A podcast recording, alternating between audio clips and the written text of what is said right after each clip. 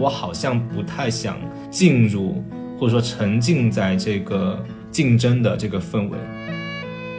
从义务教育到高中、大学、研究生，接近二十年的这个教育成本，还有我所积攒的文化资本，如何在市场上得到一个证明，在那种待价而沽的状态，其实是有很强的悬浮感受的。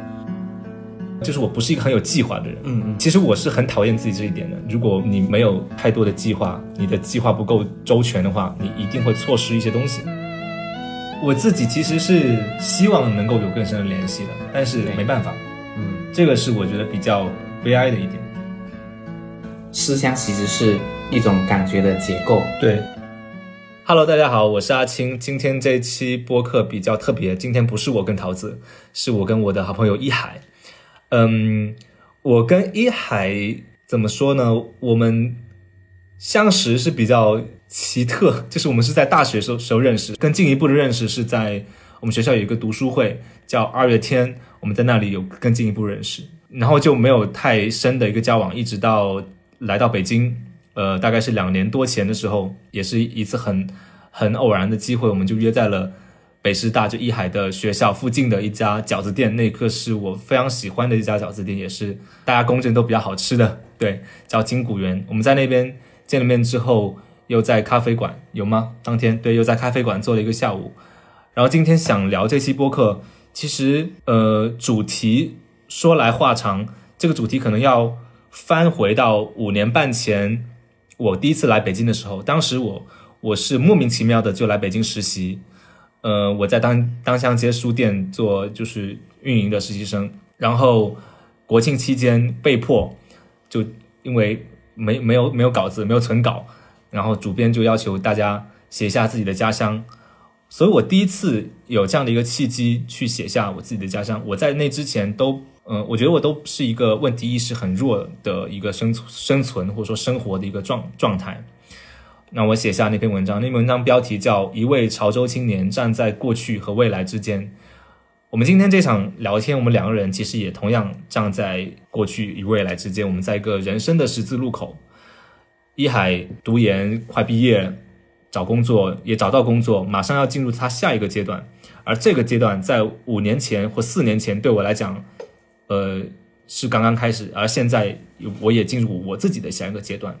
我们各自都会有一些问题也好，困惑也好，也是想通过今天，就是聊一聊。Hello，Hello，大家好，呃，我叫陈一海，是广东汕头人，也是子阳的师弟，非常荣幸能够跟阿青一起来录这个播客。呃，我是二零年到北京读硕士班，然后即将毕业留京工作。我是最近就是刚经过很多的，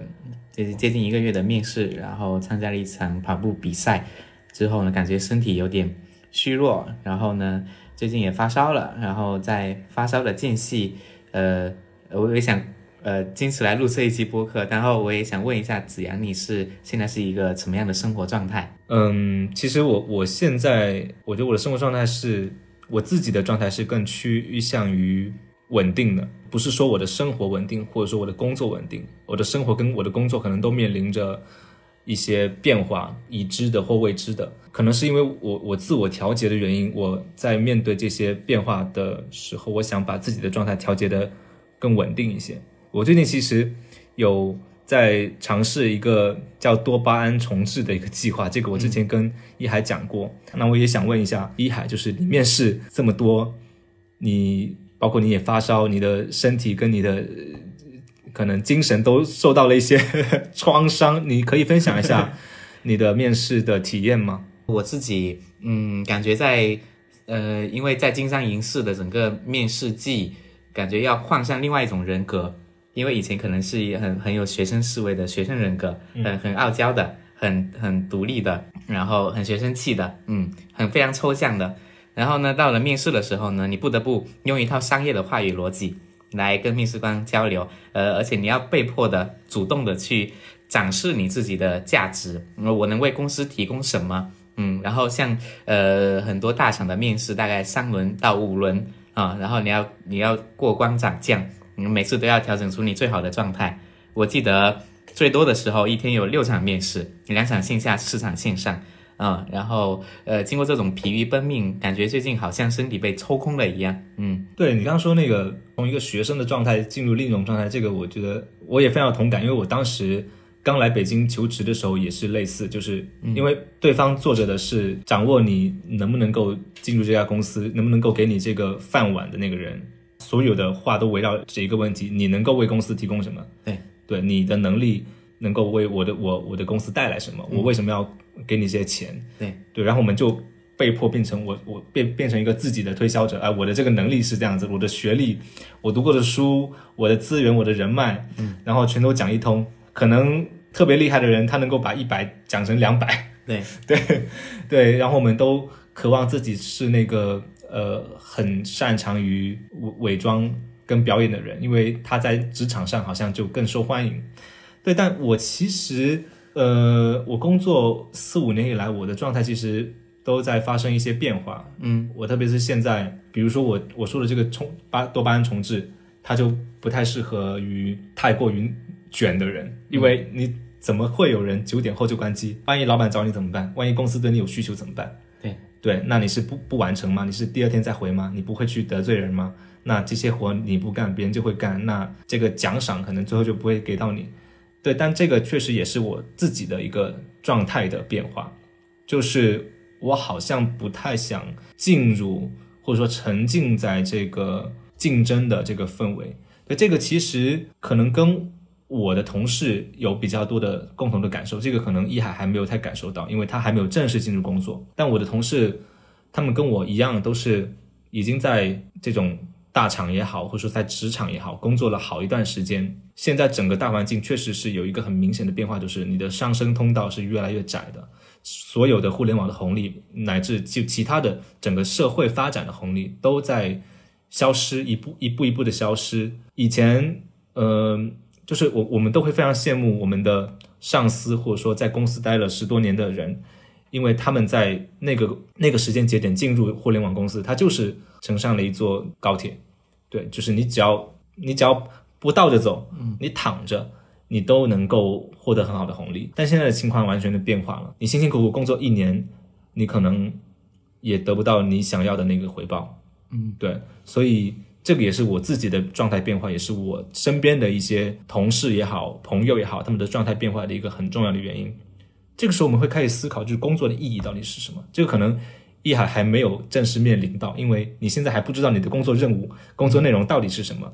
对，那你肯定会接下来就会触及到这个意义是什么。嗯，对，就大卫格雷伯他说过，就是很百分之就多少啊，九十吗？九十以上的这个创造出来的工作都是狗狗屁工作工作。我觉得是的，我觉得这个是很很夸张的，就是一群建筑工人，然后他们建造出来一座一百层的大厦，嗯，然后这个一百层的大厦住进住进来一堆做着工作的人，然后他们创造出来的价值比这这群建筑工人可能高出一百倍，甚至有的人可能高出一万倍都不等。对我们现在在做的这种，你说是互联网公司，或者说在北京的这种大主流的这种工作，好像就是这种工作，就是我们就是坐在一个很大的、很高、很新的大厦，我们就在办公室里面面对电脑敲敲打打，然后跟同事开会，就能创造出一些数字，这个数字还不菲。嗯，对，所以这个也是我后面一直在回旋在我自己脑海的一些原因。对，嗯嗯，所以这个是我对我自己这几年来的工作经历的一点点小的感想。嗯，一涵，你对你的工作有什么期待吗？听完就听完就不想干了。也，但是你在、你在进入这个，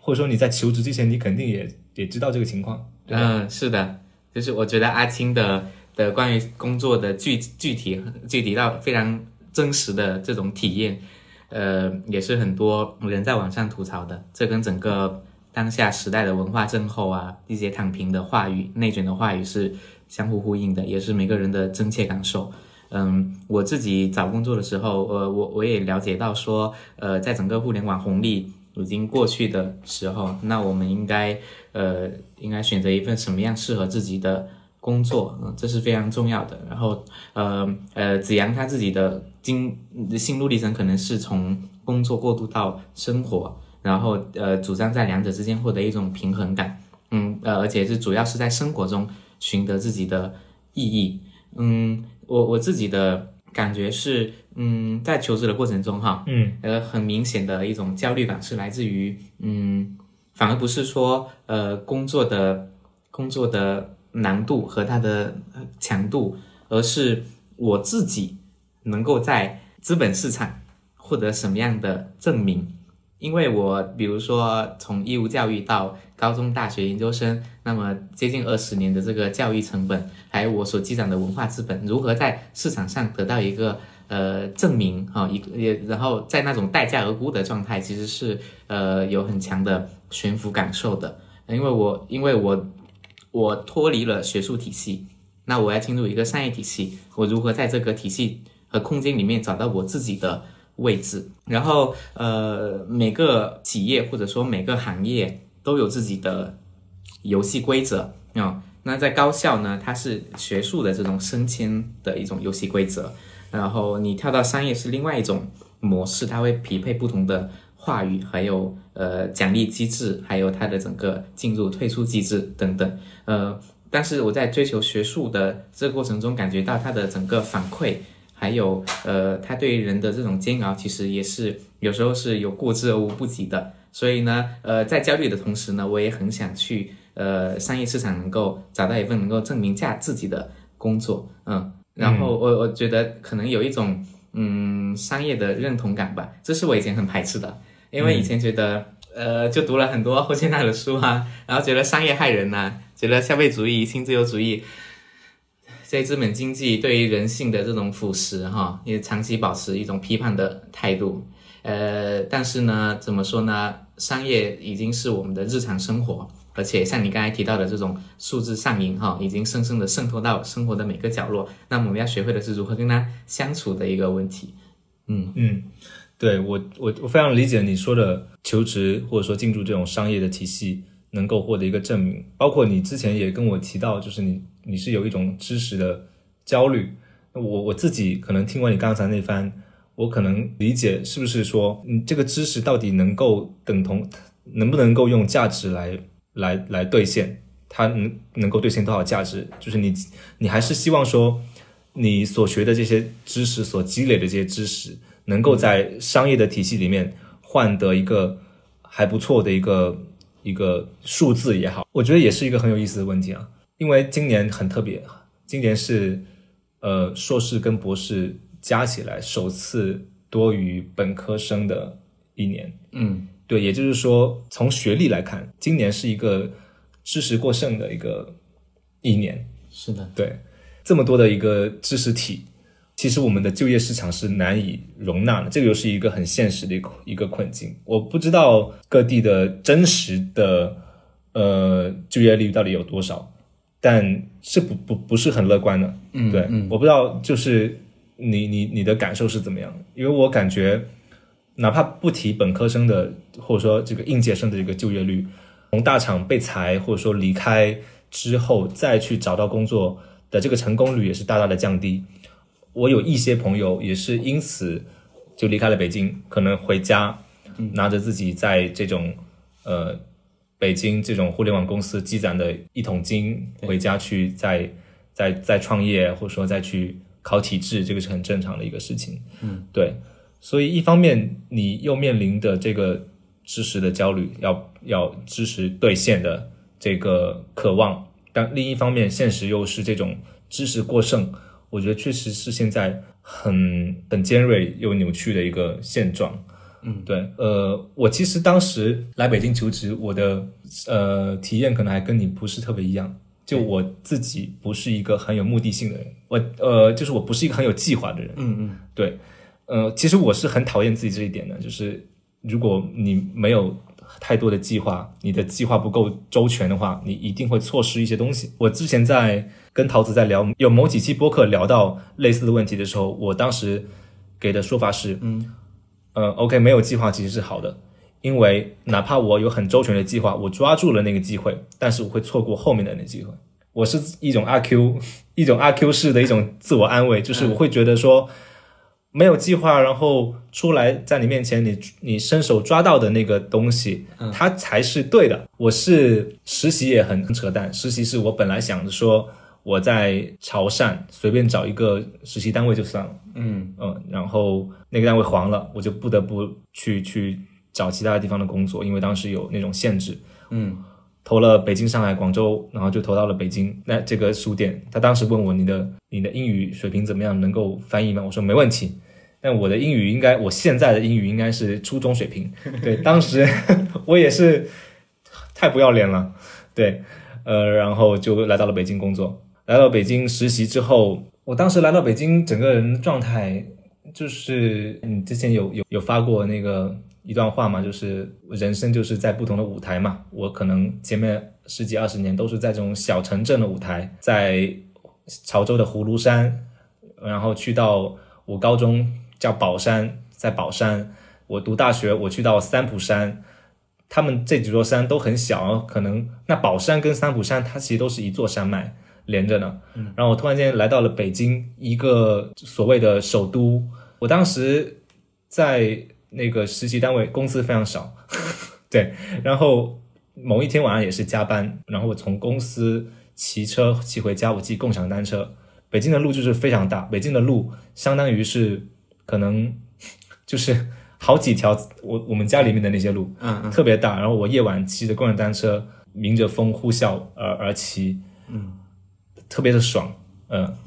当时觉得是无比自由的，就是你的人生是无有无限的可能性。呃，我后来找找那个工作的单位也是，就是打定下定决心说想要在北京在工作嘛。我投了一好几份工作，有一份工作有回信，其实好几份有回信，但是有一份就是我有有一个媒体公司，他回信，他回信的第一一第第一句话是：同学你好，你的公司名写错了。我想写的是那个，就是我的开头写的是另一家公司，因为我是 copy 的嘛。对，然后内文可能改过来是那个公司，但是很不尊重人，对吧？嗯，我就道歉，道歉了之后他又回，然后我们就开始了面试。就如果是一般的公司，或者说大大厂互联网公司的 HR，我觉被得筛掉了。肯定不会回我。嗯你这什么人啊？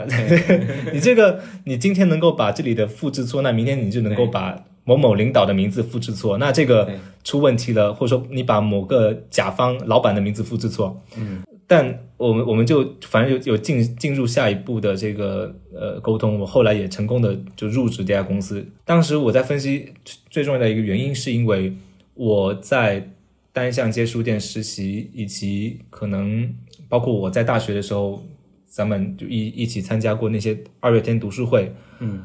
呃，我们喜欢的一些书籍也好，或者说喜欢浏览的一些资讯公众号，可能会相对比较小众文艺，嗯，对。而对方就是这样的一个人，他列的这个 J.D 里面有一有一些要求是要你列出你最近看什么书，你看什么电影，你浏览什么资讯，对，嗯，可能这其中可能跟很绝大多数人或者说大部分人可能又不太一样，所以哪怕我犯了这样的一个错，我还是能够进入，所以它是一个非常幸运的一个事情。跟你相比，我其实不是一个完美的在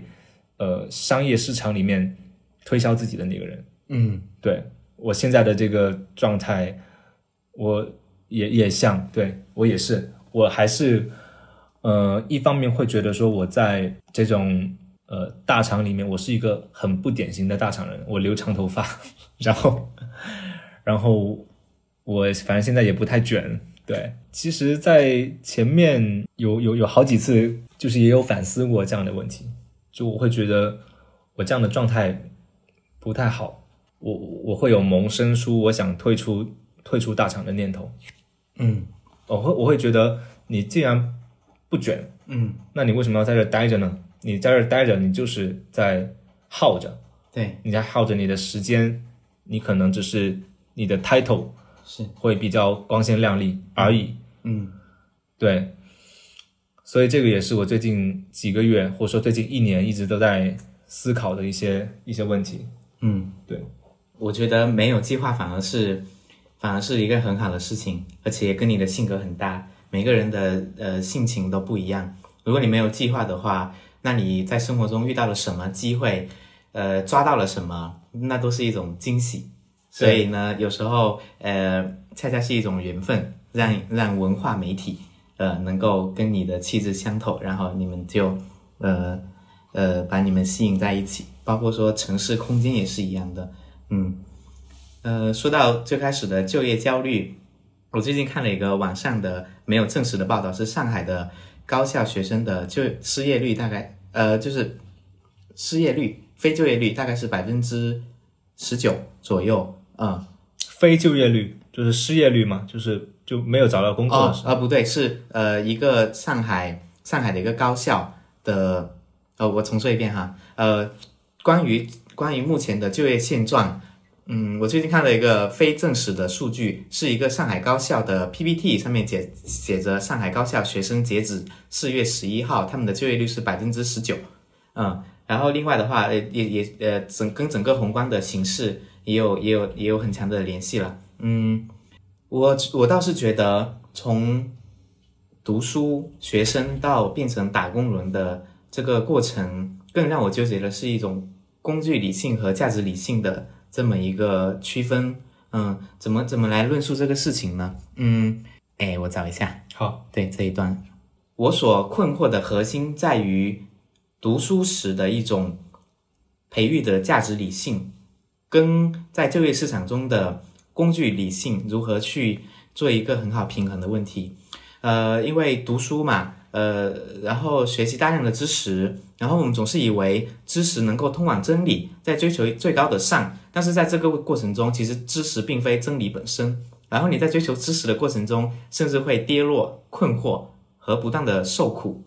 所以，呃，我觉得，嗯，在高校的时候，我们以为沉浸在。知识中是很自由的，但是这种自由有点像小鸟立于未知，好像经不起风雨的打击。然后，呃，在当下的一种呃色达主义氛围浓厚的社会里面，真理可能只是一种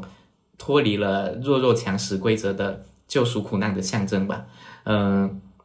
所以，呃，你提到说你刚来北京的时候，那种在大街上，因为北京真的马路很开阔，呃，骑车，呃，感觉非常的。呃，自由好像一切美好触手可及，呃，但我在读研的一年之后，有一天晚上，我也在大路上骑车，我感觉我自己就像卡夫卡里面的人物，非常的自由，同时非常的卑微，因为呃，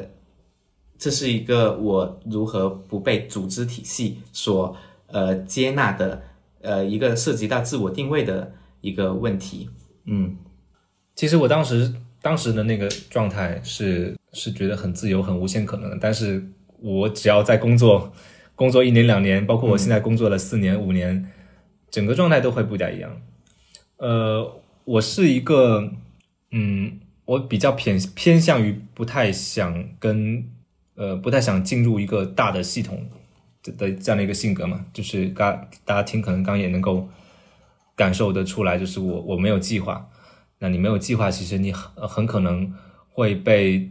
这个体系所设定的一些规则拒之门外也好，或者说你会碰壁也好。那么我干脆就顺着我自己的本性，我就没有计划，我就我就不按常理出牌。你可以就褒义的褒义的可以这么来理解，就不按常理出牌，好像这句话是 那种网文小说里面就是这个主角，嗯呃就是。师出无门，但是招数清奇的那种，有一种也是 也是一种自我安慰的话术。嗯，呃，单单说城市，就是我我我在工作的这个，我之前有有聊过一期，就《凡人之梦》，就上一期，就我几份工作，我找的居住地都尽量离得比较近。我最后找找的这个居住地是离得比较远，但是我骑车，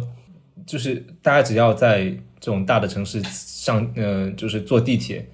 你就能够非常感觉到，人其实他不是人，对 对，像沙丁鱼罐头一样往里塞。嗯，不只是沙丁鱼罐头，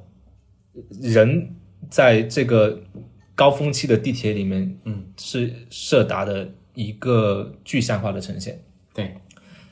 没有上车的人，他会拼命的挤上车。嗯。但当时可能会有一些车内在车厢车厢中部的人，他会想下下车，并且他可能拿着好几个行李箱，他也很愤怒，你也很愤怒，你们就在那边倒挤，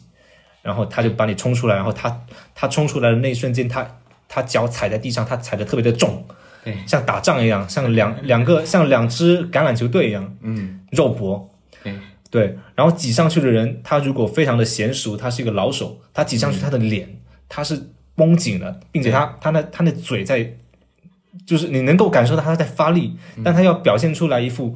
很平静的样子，是。对，但他其实他的屁股、他的核心、他的腰、他的手抓的紧紧的，他就在顶着后面的人，你们别想出来，对我就在这儿，怎么着？对，就那个那个状态会让我会对这种城市运转的系统会会失望，我会觉得啊，我要我如果要上车，对，我就得成为这样子的人，我就得往用我的身体往前顶。我还得去健身，我还得那这个 这个瞎说啊，对，就是就是说你的体力越好，嗯，那你可能肯定越能能够能够挤上去嘛。如果你非常的瘦弱，那你很可能就是会被挤挤出去。对，所以那个时候我做过几次之后，我就就是决定就不再找要长时间的地铁通通勤，特别是有大量高峰期的这个居住地。嗯，哦，所以我现在是骑车上下班，所以这个这个这个就是你现在还会在在在犹豫说，嗯，像你刚刚说的，从就价值理性到一种工具理性的这个呃困惑，但是当你上班之后，嗯，会遇到更多的生活中的具体的问题，这个问题都很小，但他每天你每天都会遇到，嗯，对，每天都是一个折磨，除非除非你可以关闭自己的接受器，屏蔽，或者是说你你成为另一个一个人，对，嗯，就是你在家就是一个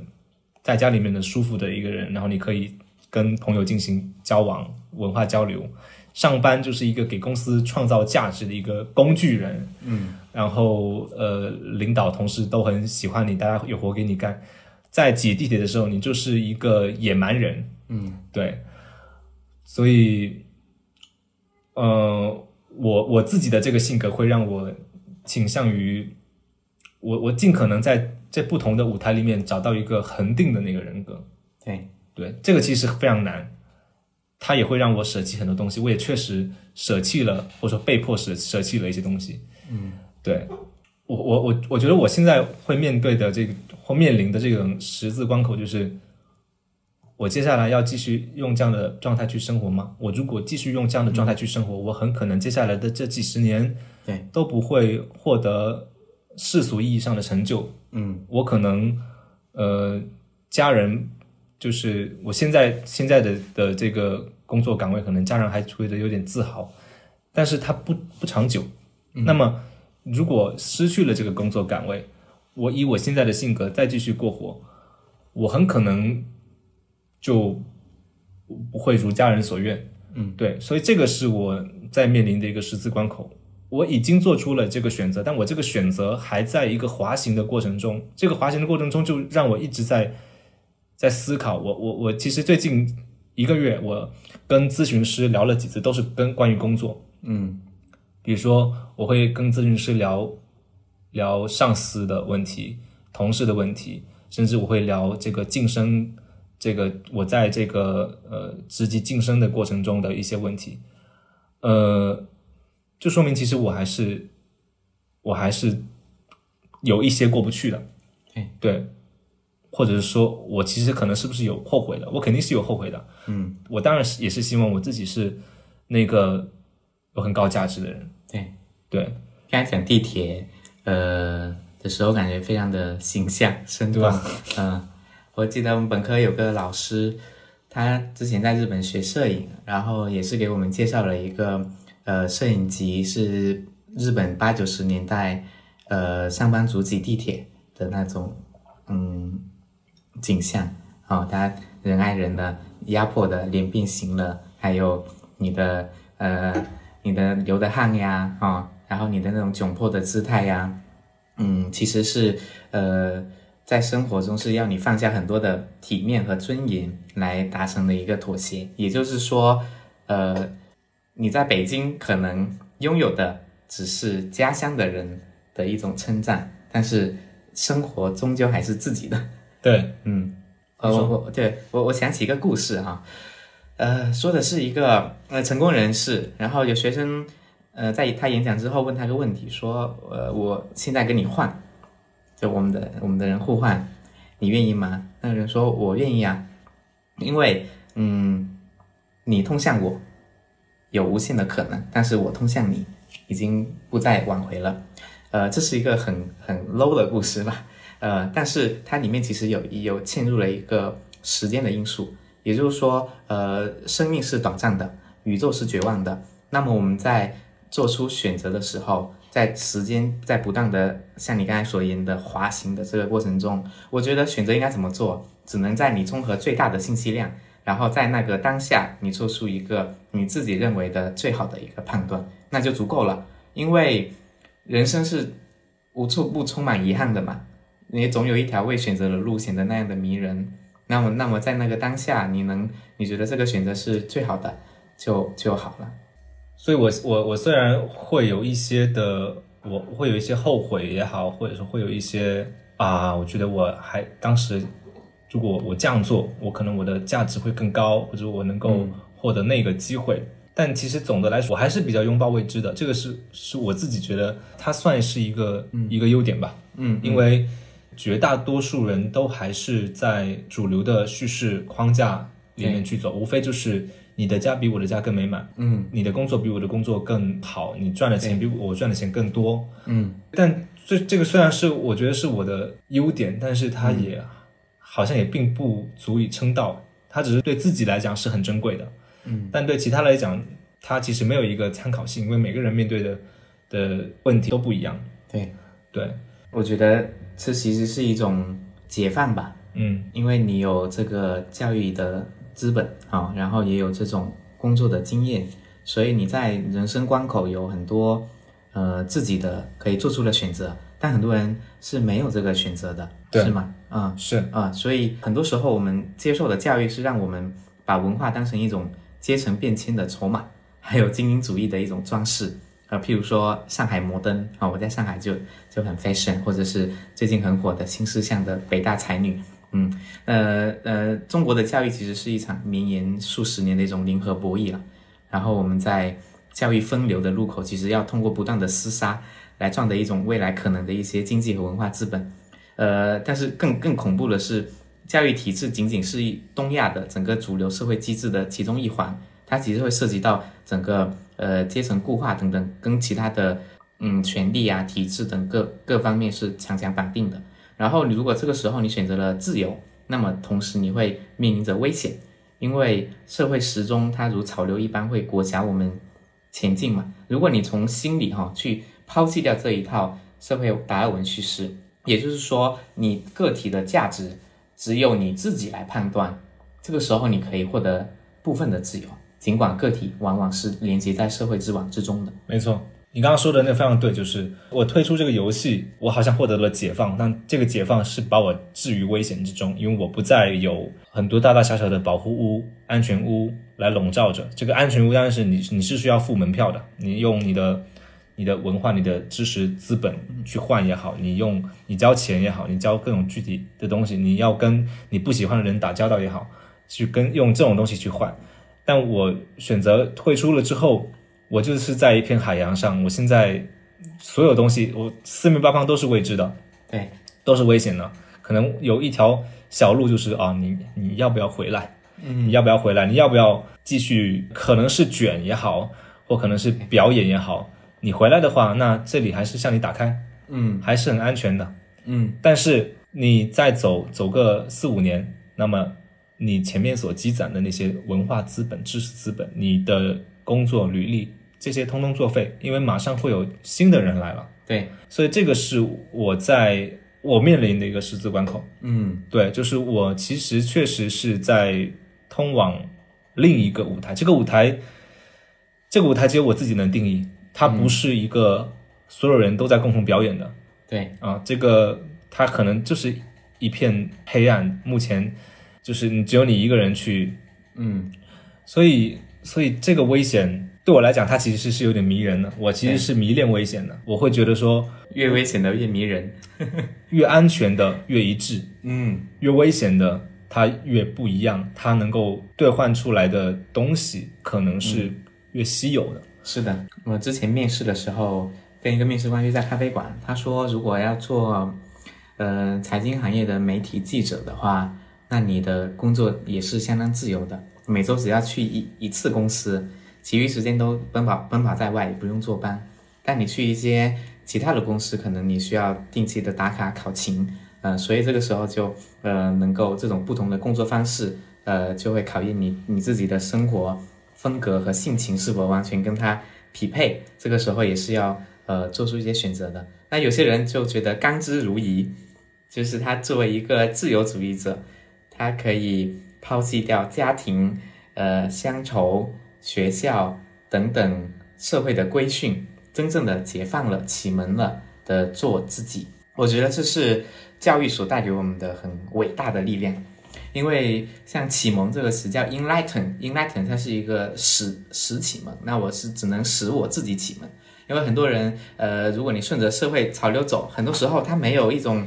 自我的觉知。但我觉得，呃，你虽然是嗯没有计划性的，呃，看上去有点随意的，但实际上你。是一种一直在觉醒着观察整个社会和世界，这一点还蛮令人钦佩的。而这种工作的意义感，嗯，有时候有时候是很存在主义式的啦。你觉得呃自己推石头有意义，那你就自己赋予它意义。因为在后现代破碎的当下，没有人能够真正的给你赋赋予你一个意义了。你想一下，如果我们一生下来就有意义，那该多无趣啊，是吧？嗯，就你刚刚说的这番话，其实也也让我想到我今天刚想到的一个事情。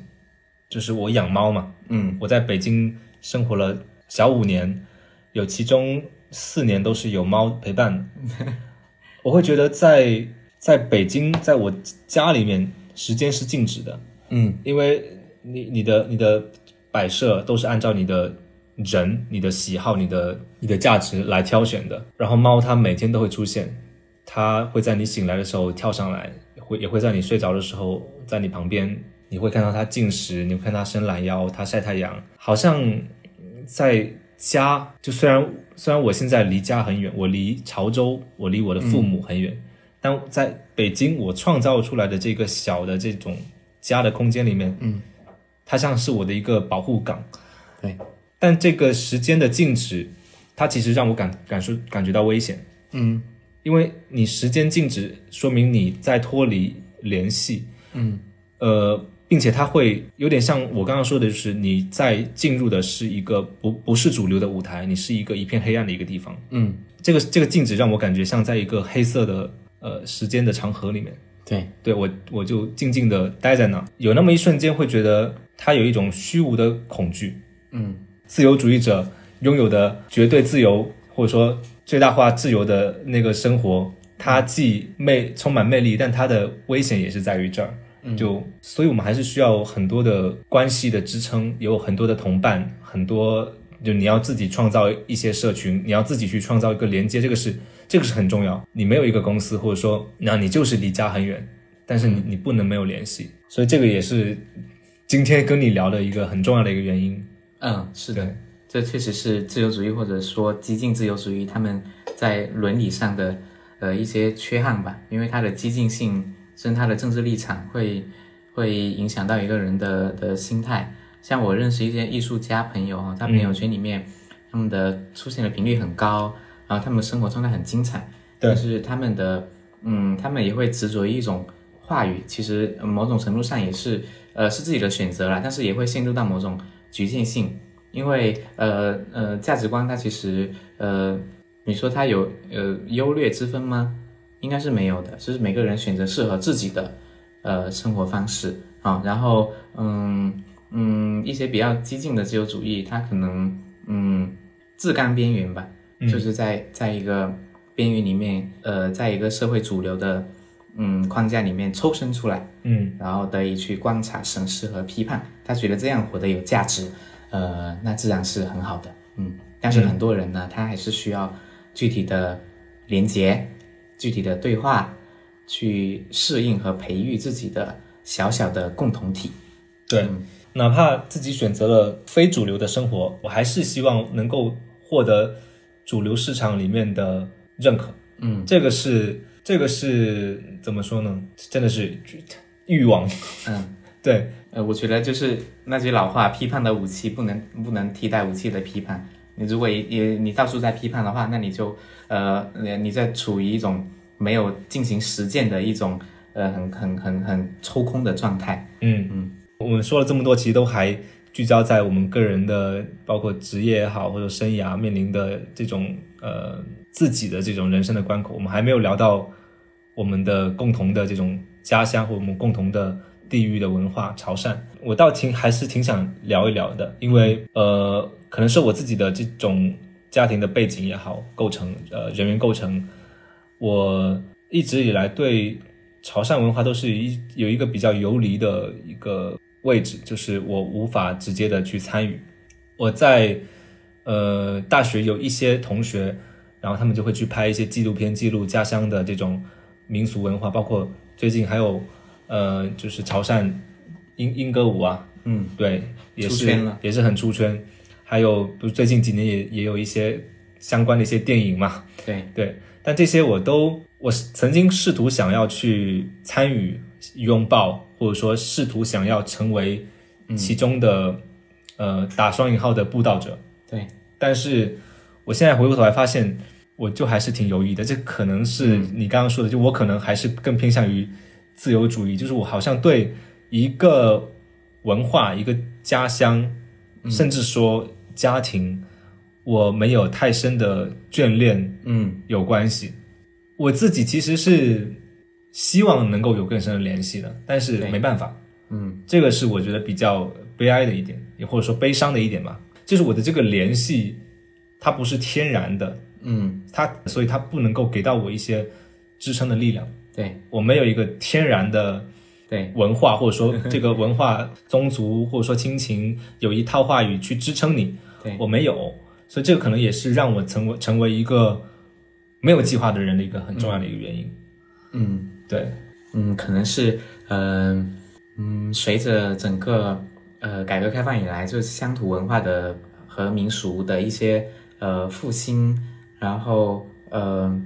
哎，这么换换换个说法吧，嗯，你可能无，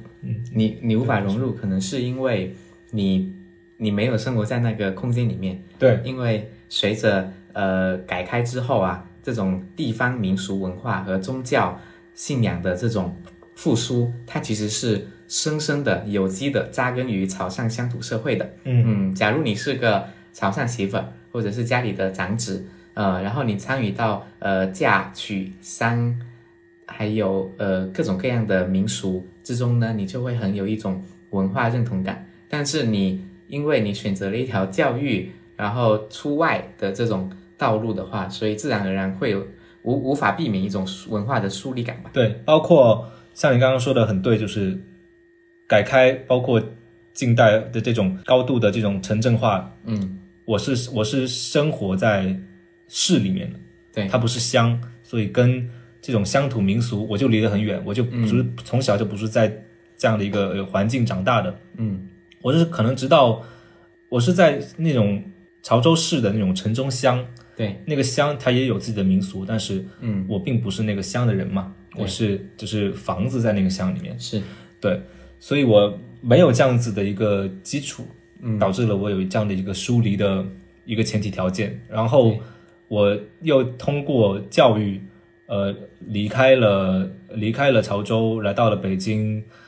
呃，到现在，对，就是这四五年，又铸成了我的，呃，我个人的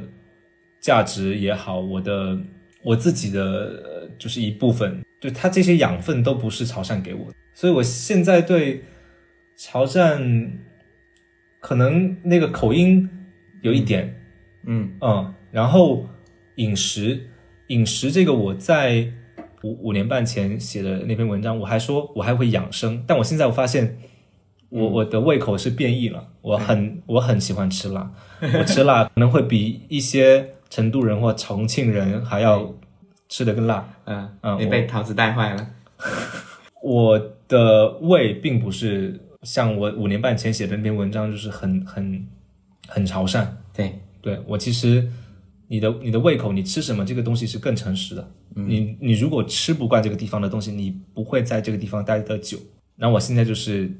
吃吃的杂七杂八的，就是啥啥都吃，只要好吃我都吃。嗯但它可能跟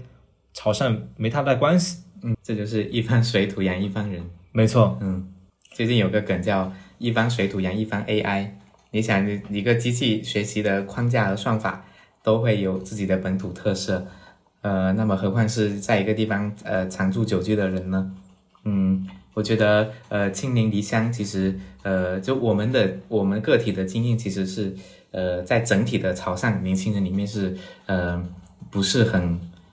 呃又其实又又又普遍，但是又不是很普遍。嗯啊，如果说呃普遍的话，就很多人出门在外嘛，然后呃说不普遍不普遍的话，是因为在潮汕本土，在整个呃经过初中、高中的和大学的教育分流，呃确实有很多人会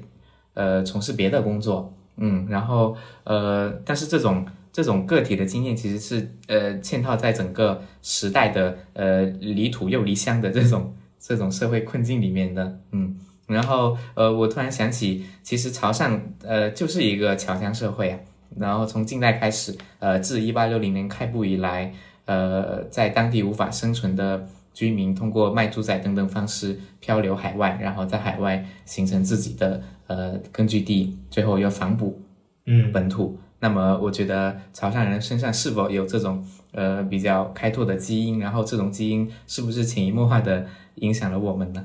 嗯，我我也有想过这个问题，嗯，但是我感觉可能对于至少对于我，对对于我而言，可能是另以另一种形态出现。嗯，我前不久玩过一个游戏啊，因为我最近一直都在玩玩游戏，有一个游戏叫好像叫仿生人，它是一零二零幺七年出的一个游戏，它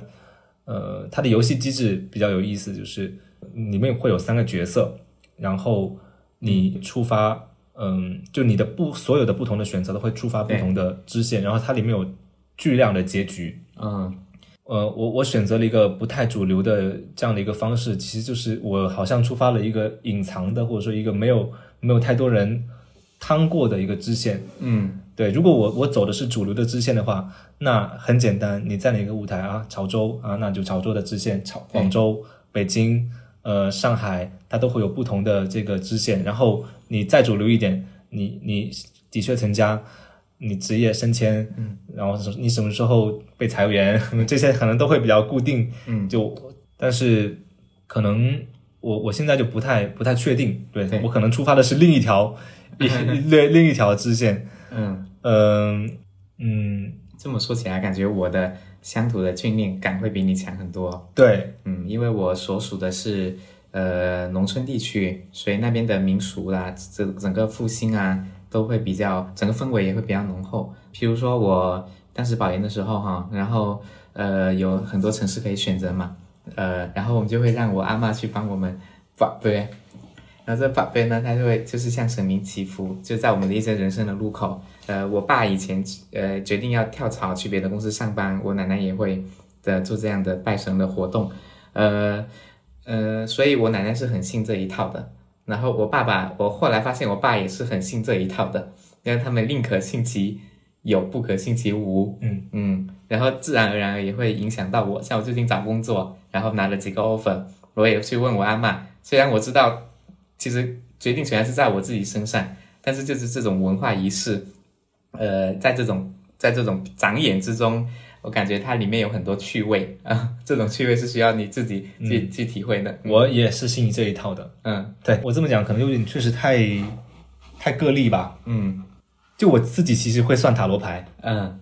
然后我又不满足于呃原来的那套塔罗牌的算法，是我把它跟潮汕的宝贝结合，嗯 宝贝就是制圣杯，嗯成为我塔罗牌的前置的一个环节。嗯呃，就是如果有人来找我问一些问题，对我会先宝贝，嗯以为有，因为宝贝他就是判断说你这个问题对是应不应该问，有没有答案。有些问题是没有答案的，比如说你想，你说你想跟呃 A 明星明天想能跟在在一起，这个问题可能就是没有答案的。对，那可能宝贝的出来的结果可能就是，呃，就是一叫什么圣孝杯，嗯对，就是两个阴或两个阳，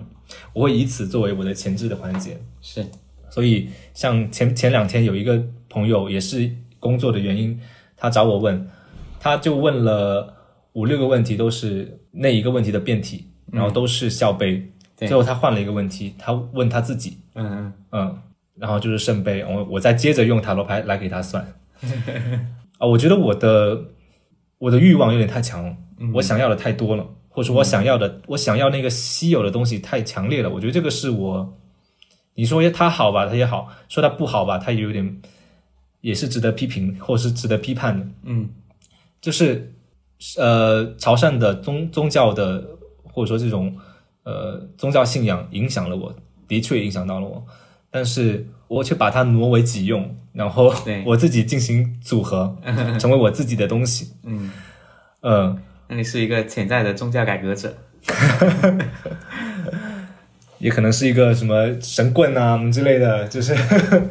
就是潮汕文化，其实是我在上大学之后嗯，接触到了一些朋友，他们唤起了我。我也是耶，我就感觉上大是一块呃接触潮汕文化最好的一片乐土了吧。嗯嗯，就是我有一个朋友，就他是呃拍电影嘛，就他拍电影跟纪录片，他现在也还是在在做跟潮汕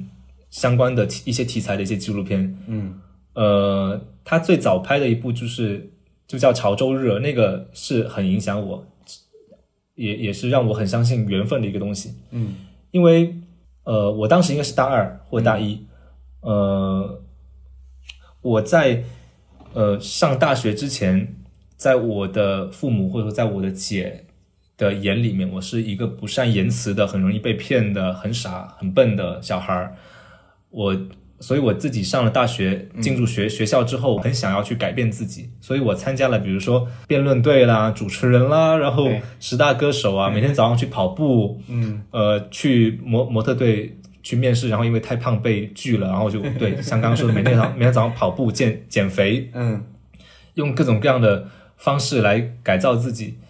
我我那个时候是一个懵懂但是很想疯狂吸收的一个状态。对，那那个时候，就我得知有这样的一个纪录片，以潮汕的闹热呃为题材，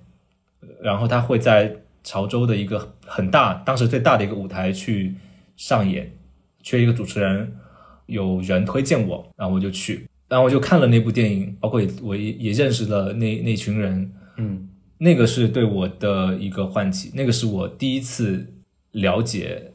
潮汕文化。对，在那之前，就如你跟我刚才所说，我在那个城市里面长大，我没有接受过这一套文化礼俗。在那之后，我是产生了对潮汕文化的自豪感。嗯嗯嗯，但是随着我来到了北京，这个自豪感它慢慢的隐藏起来了。其实是有的，我现在还是有，我还我现在还是觉得这个东西是很宝贵的东西。对，我每次回到家，我就会去找我刚才说的那个朋友，他有时候会去教做调研，嗯，比如说可能他上次做的是，呃，潮汕有一条江叫韩江，呃，我会在群里面看到他的计划是说他要从江的这一端徒步走到那一端去做一个调研，嗯、就百齐那些人，嗯？啊，对对。几个，嗯。对，所以我我我就是我回我回家都会争取能够跟他去就跟去蹭他的调研，就是嗯。来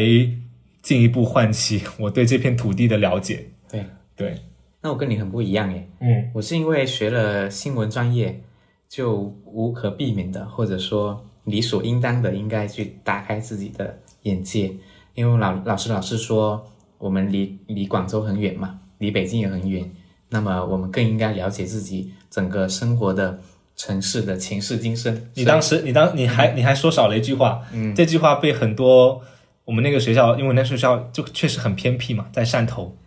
对，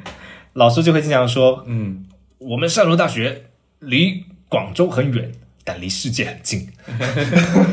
对，一个一个招生宣传的一个话语。对。嗯我们我们我们当时当时我们学院老师就有有批评说，广州是中国的第三大呃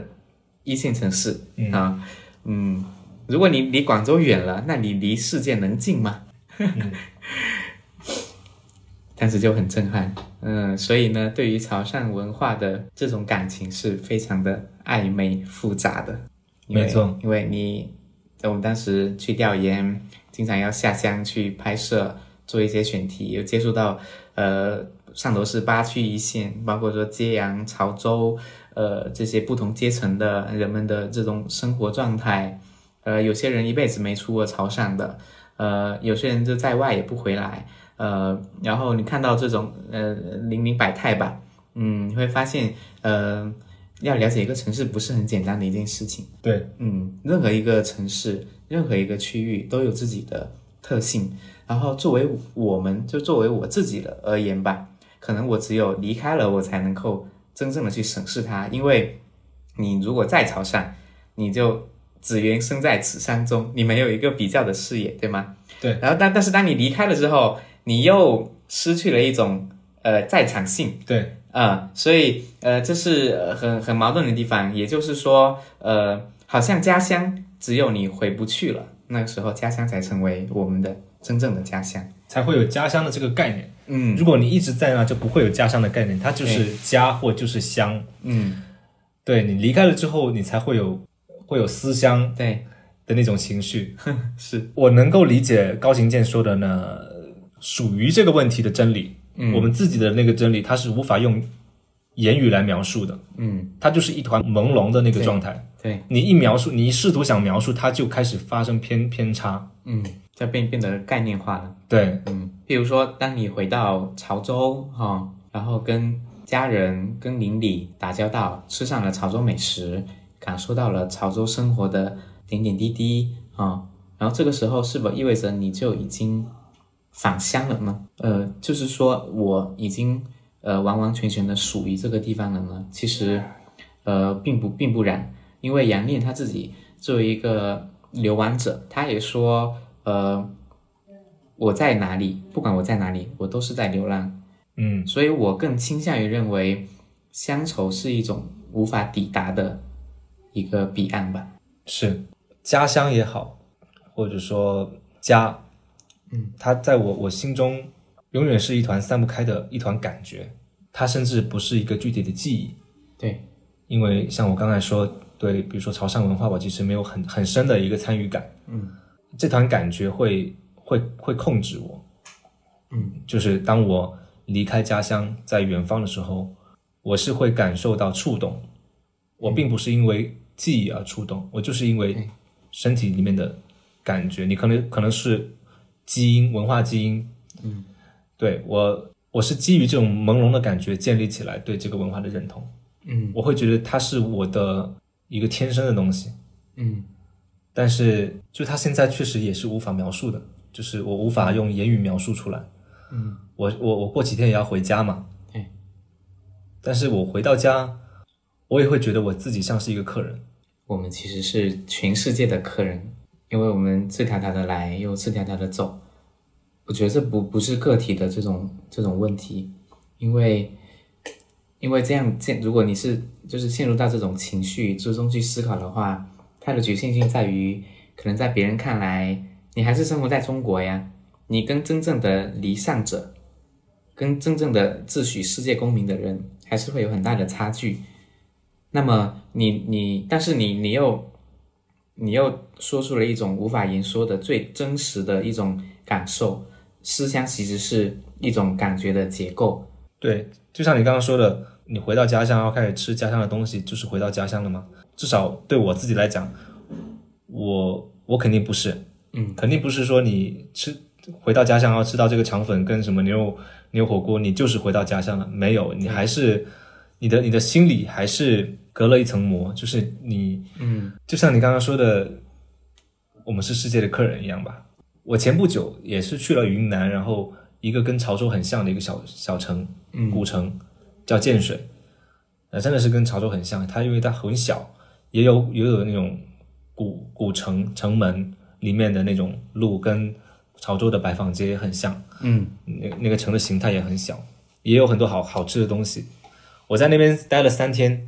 我就觉得这个这个城市主要的好吃的东西，我好像都吃了。嗯我甚至还有累计去了三次当地的一个一个比较好吃的店。对、嗯我这次回到潮州，我好像也是在完成这样的一个事情，但我可能更大的是抱有一种愧疚。这愧疚是我回到翻到我们刚刚半个小时前聊的，就我选择的是一个非主流的一个路，嗯然后这个路是不受家长、父母所期待的。我会面临的问题是，我要不要跟告诉他们真相？对我告诉他们真相之后，他们应该怎么样处理他们自己的心理落差？嗯他们会不会在我短暂的在家待了九天，就像客人一样，就像旅游者一样待了九天，离开了之后，又自己独自的去调节，嗯，或者无法调节？所以你的羁绊还是在于家人。对，就假如哈，你到了一个年纪，然后所有的亲人都已经离开了，那时候这个时候，家乡与你可能就没有太多的羁绊了，有啊，有啊，家人离去了，但他还是在哪，因为他在那生活，活，对吧？？哦，就是就就是他的一份历史记忆。你的你的记忆、你的感觉、嗯感觉都在你的心里。你回到那个体土地，对它还在那，哪怕它全都夷为平地了，你你只要没有失忆，它就在那。哪怕你失忆了，嗯你的行为举止肯定也会透露出来那曾经的一部分，嗯等着被唤起，或者是已经融入你的行为模式里面。对对，其实我对我的这个，对我的我我我的家庭跟我对这个潮汕文化一样，都还是比较疏离的。嗯呃，也这个疏离也有一些原因，就是因为我比较少参与，对，或者说我所处的位置没有太多机会参与，然后在一个最最健壮的年纪就离开了，有很大的关系。对，但这个是很难解的问题嘛，这个可能是、也也不是我们今天聊一场天就能够有变化的，它可能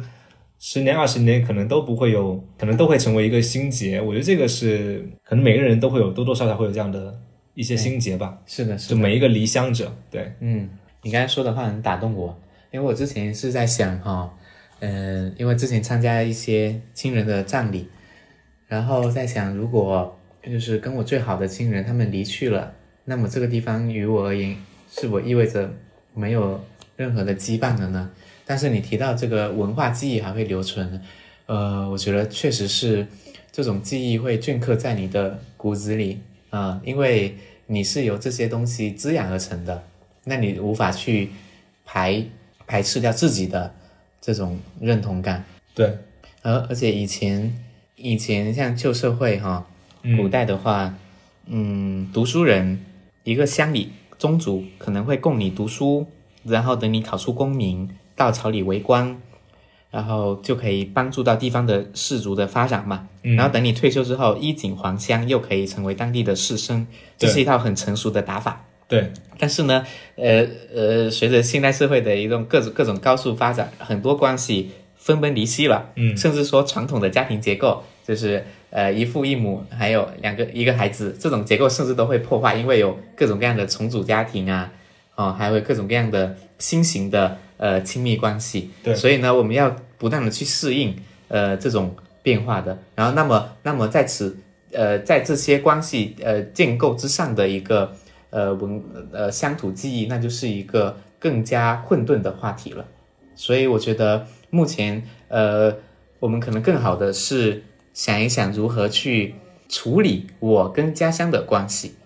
这是很重要的。嗯，我觉得在这个问题上，我的我自己其实会会非常的感谢，就是构成你的这些土壤。嗯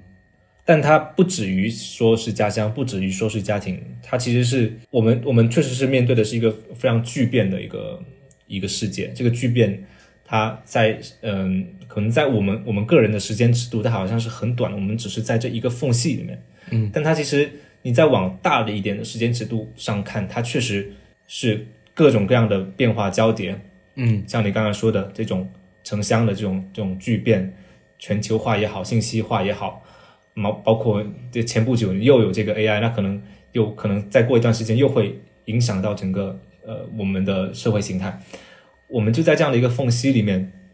我们面对的问题，我们之所以无法言说的那一团混沌的那团感觉，或者说那个那个那那团黑影吧，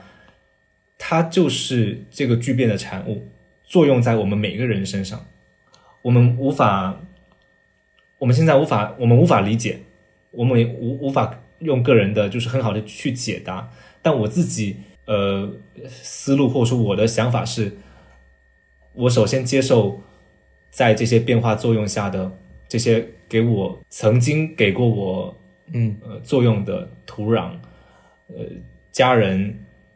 朋友、同学，甚至可能在某一些阶段他是你的敌对人，嗯。对，因为你是被这些东西给构成的。嗯。你如果你十年前你可能听信了某一一个人的某一句话、某一番话，对。你跟另一个人成为朋友，对。对，如果没有这些人的话，那今天坐着的就是另一个你。嗯。然后我们是在我我是怀着这样的一个信念，它才能够支撑我去选一条非主流的路。因为如果我没有这样的信念的话，我是没有支撑的，我会，我我我很容易会陷入混沌之中。对我觉得这个会比较重要吧，它是支撑我在混沌之中能够偶尔回头呃看一下，或者说哪怕看一下自己的身体，你都能够意识到这些东西都在那。对，嗯，所以你对家乡的感情是又有一部分的愧疚，又但是主要还是感谢，因为是他们这个组织培养培养了你，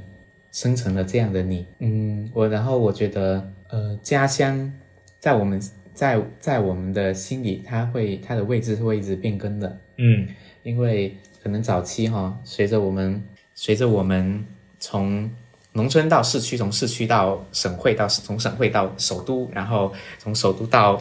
可能到其他地方，呃其他的地方，嗯。诶，那这本那这个它的位置和在你心里的重要性会一直的变更，然后你会遇到各种各样不同的人，嗯。但是呃呃这种嗯你你出生的这个经历会会烙印你一生嘛，嗯，而且呢呃我越来越觉得跟你有同感的地方在于家乡目前好像变成了一种宽容且温和的一种力量，在给我心里支撑我。诶，我我今年今年北影节，然后有侯孝贤的《悲情城市》，但是我没抢到票。嗯，像《悲情城市的》的台北人，他们可能嗯、呃很愤怒，就是刚开始被日本欺负，后来被国军欺负，嗯啊、然后一直有人骑在他们头上，他们永远无法获得自己的这种这种自主性。嗯但是与此同时呢，他们整个生活的时代境况，呃，就构成了他们这种呃非常复杂的一个，而且是嵌套在冷战后冷战时代的一个再政治化的过程。侯孝贤就他他就是能用一种长镜头的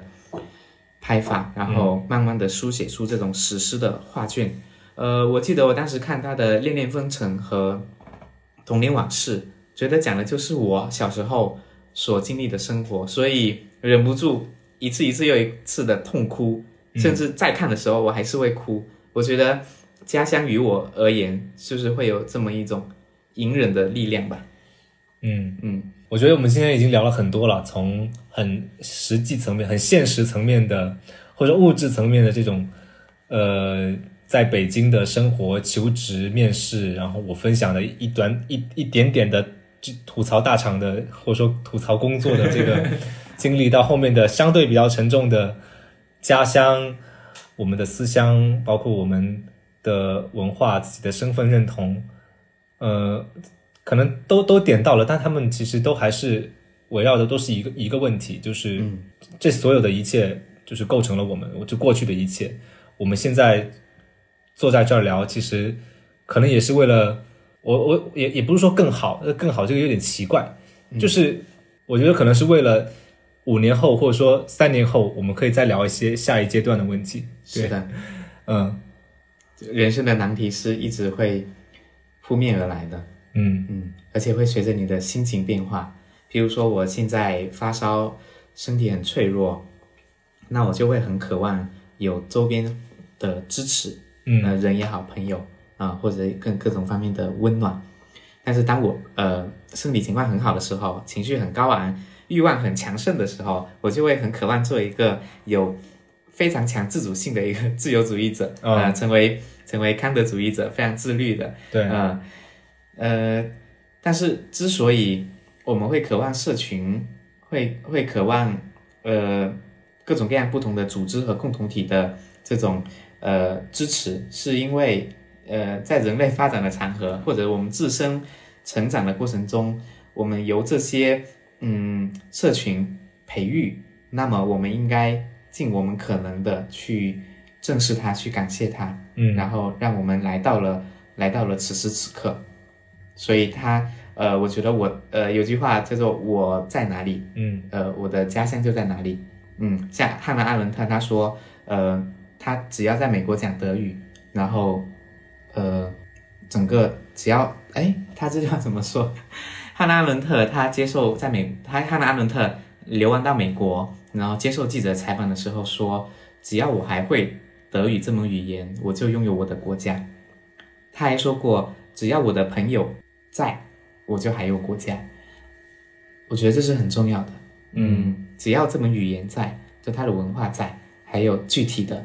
这些人物在，那么你的、你的国家、你的